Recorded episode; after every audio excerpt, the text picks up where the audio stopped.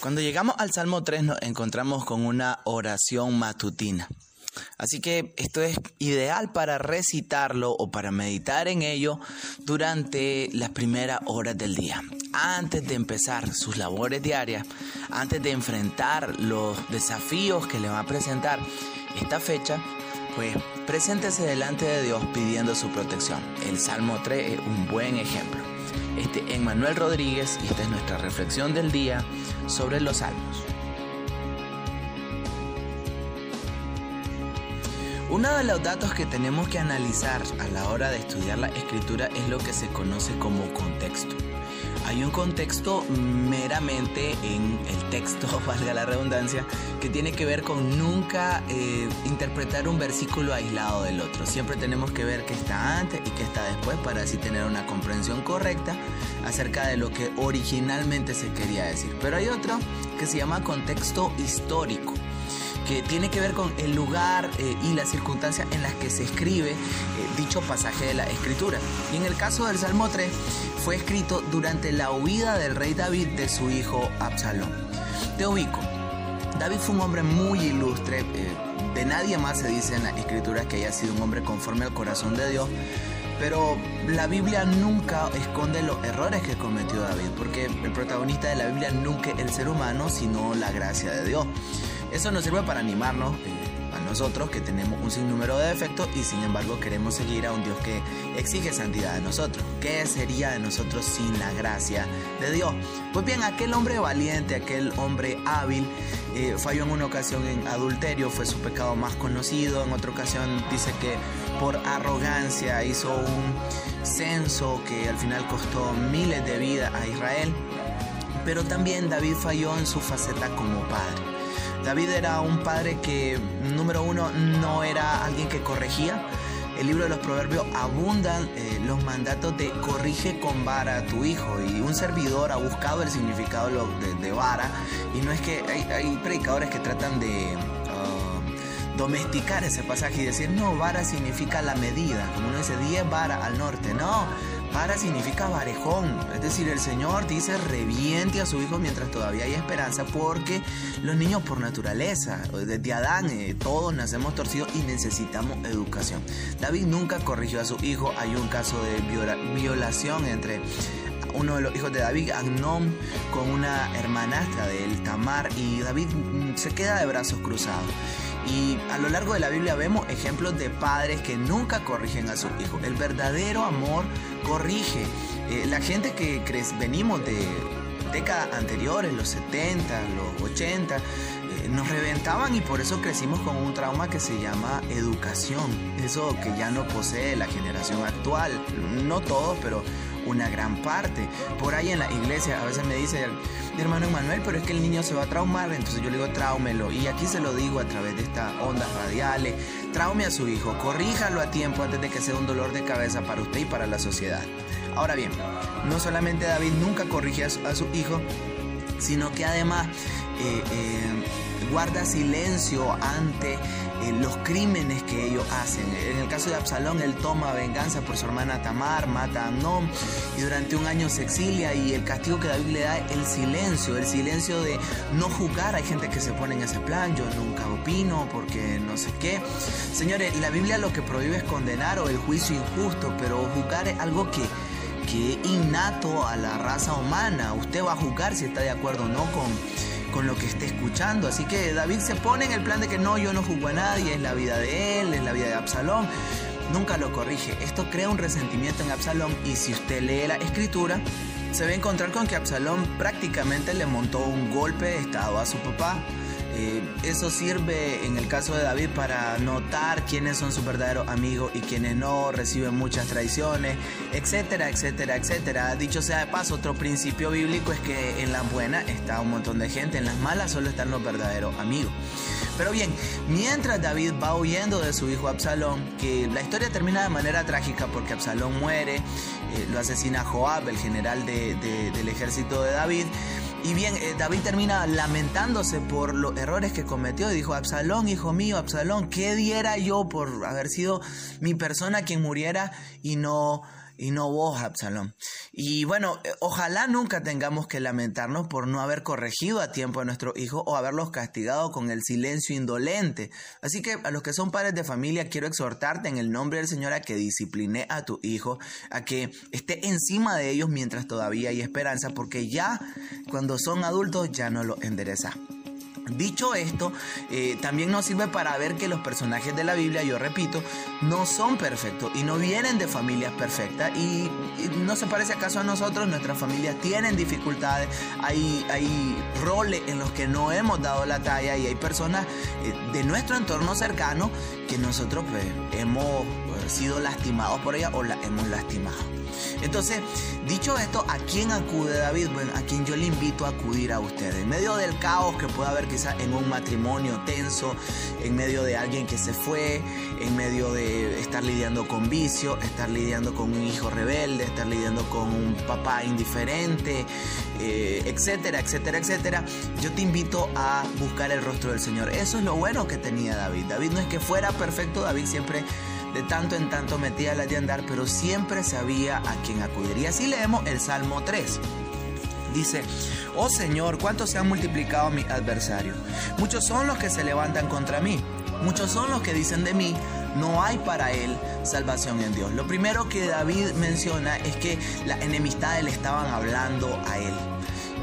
Y señores, ¿cuánto daño nos hace poner nuestra mirada en las circunstancias, poner nuestra, prestar oído a las noticias en vez de escuchar al Señor? David sabe que hay un montón de personas que están diciendo que él prácticamente no tiene esperanza. ¿Acaso no se parece? Bueno, el mundo siempre está dispuesto a dar la peor de las opiniones y siempre hay pesimismo, siempre hay como todo va a salir mal. Eh, sin embargo, yo quiero preguntarte en esta mañana, ¿quién está escuchando? ¿Por qué no te venís a la palabra del Señor y escuchar las promesas de Dios para tu vida? David toma una decisión y dice, yo no voy a escuchar a la gente, yo voy a ver a mi Salvador. Dice el verso 3, mas tú, oh Jehová, eres escudo alrededor de mí mi gloria y el que levanta mi cabeza. Él no está escuchando a los enemigos, Él está escuchando al Señor. Él no está poniendo su vista en las circunstancias, Él está poniendo su vista en el Señor, en medio de lo que esté enfrentando. Bueno, a nivel colectivo. Al país no está pasando sus mejores momentos y unos dicen una cosa, otros dicen otra, pero damas y caballeros, usted puede depositar su esperanza en la derecha, en el centro, en la izquierda, en Estados Unidos, en, otros países, eh, pero señores, los cristianos decimos mi socorro viene del Señor que hizo los cielos y la tierra. Dios ha prometido ser de su Hijo un escudo que los protege por todos lados. Salmo 125 dice, como Jerusalén tiene montaña alrededor de ella, así el Señor está alrededor de su pueblo hoy y siempre. Él es tu gloria, Él es aquel de quien te podés, en el buen sentido de la palabra, jactar. El, apóstol Pablo dice, quien se gloría, gloríese en el Señor. Hay gente presumiendo su dinero, hay gente presumiendo sus títulos, hay gente presumiendo su talento. Usted presume el Dios que usted tiene. Alábele en público. Diga, yo tengo un Dios que nadie lo ha vencido, un Dios que no defrauda a quienes le buscan, un Dios que es real. David también menciona que Él es quien levanta su cabeza. ¿Acaso no caminamos a veces encorvados, cabizbajos. ¿Por qué? Porque las circunstancias nos tienen abrumados. Dios es quien toma tu rostro y te dice, hijo mío, levanta tu cabeza porque yo estoy contigo. Isaías 54:10, Dios promete a sus hijos que los montes mismos se moverán, que la tierra misma pasará, pero que nunca faltará el pacto que Dios ha hecho con usted a través de Jesucristo, ni su misericordia sobre tu vida. Así que ánimo mi hermano, ponga su vista en el Señor y no en las circunstancias. El verso 4 dice, con mi voz clamé a Jehová y él me respondió desde su monte santo. David sabe con quién platicar. Antes de publicar sus problemas, ahí poniéndose todo este, dramático en las redes sociales, ay, pobre mí, nadie me quiere, todos me odian. No, no, no. Vaya y hable con Dios. Jesús dijo, enciérrate en tu cuarto y habla con tu Padre que te ve en lo secreto y tu Padre que te ve en lo secreto te resolverá en público. Vaya y métase con Dios. Ore. ¿Está orando usted? Mire, ¿sabe qué produce esto en David? Que él pudiera dormir tranquilo. Usted ha visto personas que padecen de insomnio. Insomnio, exceso de ansiedad. El apóstol Pedro nos dice, depositen toda su ansiedad sobre él porque él tiene cuidado de ustedes. Dice otro salmo, echa tu carga sobre Jehová y él te sustentará porque Él nunca dejará para siempre caído al justo. Por eso David dice con confianza en el verso 5, después de decir que clamó al Señor, yo me acosté y dormí y desperté porque Jehová me sustentaba. Ahora la circunstancia del rey David no era la mejor. Una flecha le pasaba por encima, escuchaba a los ejércitos que lo rodeaban, pero él tranquilo. ¿Sabe qué fe? ¿Recuerda a Jesucristo durmiendo en medio de la tormenta? Fe eso. Fe es saber que el Dios Todopoderoso tiene control de todos los tiempos. Dice otro salmo, en tus manos están todos mis tiempos. Y usted descansa tranquilo porque sabe quién es el que está en el trono. Por eso David camina sin miedo. Dice el verso 6, no temeré a diez millares, a diez mil personas que se hagan sitio contra mí. Levántate, Señor, sálvame, Dios mío, porque tú heriste todos mis enemigos en la mejilla, los dientes de los perversos quebraste. Yo tengo un defensor que se llama Dios. Es decir, eh, Gigi Ávila, que en paz descanse, eh, solían preguntarle que por qué no caminaba a guardaespaldas, porque él, se salía y saludaba a las multitudes y le decían no le da miedo, y, y Ávila contestaba con su humor eh, puertorriqueño que él tenía, él decía, yo tengo un ejército, yo tengo un ejército que camina conmigo. Lo que pasa es que usted no lo puede ver. Y, tenía razón, él tenía su confianza puesta en el Señor. Ahora usted no necesita un servicio de CPF, usted no necesita un servicio de alarma, usted necesita confiar en el Señor, usted necesita orar a Él, saber que Él es escudo alrededor suyo a pesar de los enemigos, a pesar de las circunstancias y entonces usted va a dormir, va a despertar y tranquilo, no importa quién esté enfrente, tengo al Dios Todopoderoso a mi lado. Finalmente cierra diciendo el verso 8, la salvación es del Señor y sobre tu pueblo sea tu bendición. Recuerde, el único que puede salvar es el Dios de la Biblia, a través de Jesucristo, solo por gracia, solo por la fe, si usted se arrepiente. Ahora bien, después dice que es sobre su pueblo que hay bendición. Eso quiere decir que no todo mundo es pueblo de Dios. En el Antiguo Testamento Dios trataba solo con Israel, pero Efesios 2 del 12 al 20 aclara que todos aquellos que reciben a Jesucristo pasan a ser parte de la familia de Dios, del pueblo escogido del Señor. Eh, esto no quiere decir que usted tiene que adoptar este, costumbres judías como si hacen algunas personas, quiere decir que con la fe en Jesucristo Dios lo ve a usted como un hijo amado. Pero ojo, dice que sobre su pueblo, si usted no es pueblo de Dios, usted no tiene la bendición del Señor sobre usted. Y yo le exhorto a arrepentirse de sus pecados y volverse al Señor Jesucristo. Así pues, hemos echado un vistazo al Salmo 3 y hemos también eh, dado un breve, una breve reseña acerca de la circunstancia en la que estaba pasando David y cómo él acude al Señor. Dicho esto, eh, no importa qué esté pasando usted, tenemos todos, señores. Eh, usted no, no piense que porque vea a otras personas ahí sonriendo en el Facebook, no tienen problemas. Todo el mundo tiene problemas, pero también todo mundo es llamado a acercarse a Dios a través de Jesucristo. Si usted no lo ha recibido, hágalo. Si usted ya es cristiano, yo le invito, lea su Biblia, lea el Salmo 3, lea más pasajes, medite todo el día en ella, clame al Señor, incluye al Señor en todas sus circunstancias. Usted verá la mano del Señor en cada circunstancia.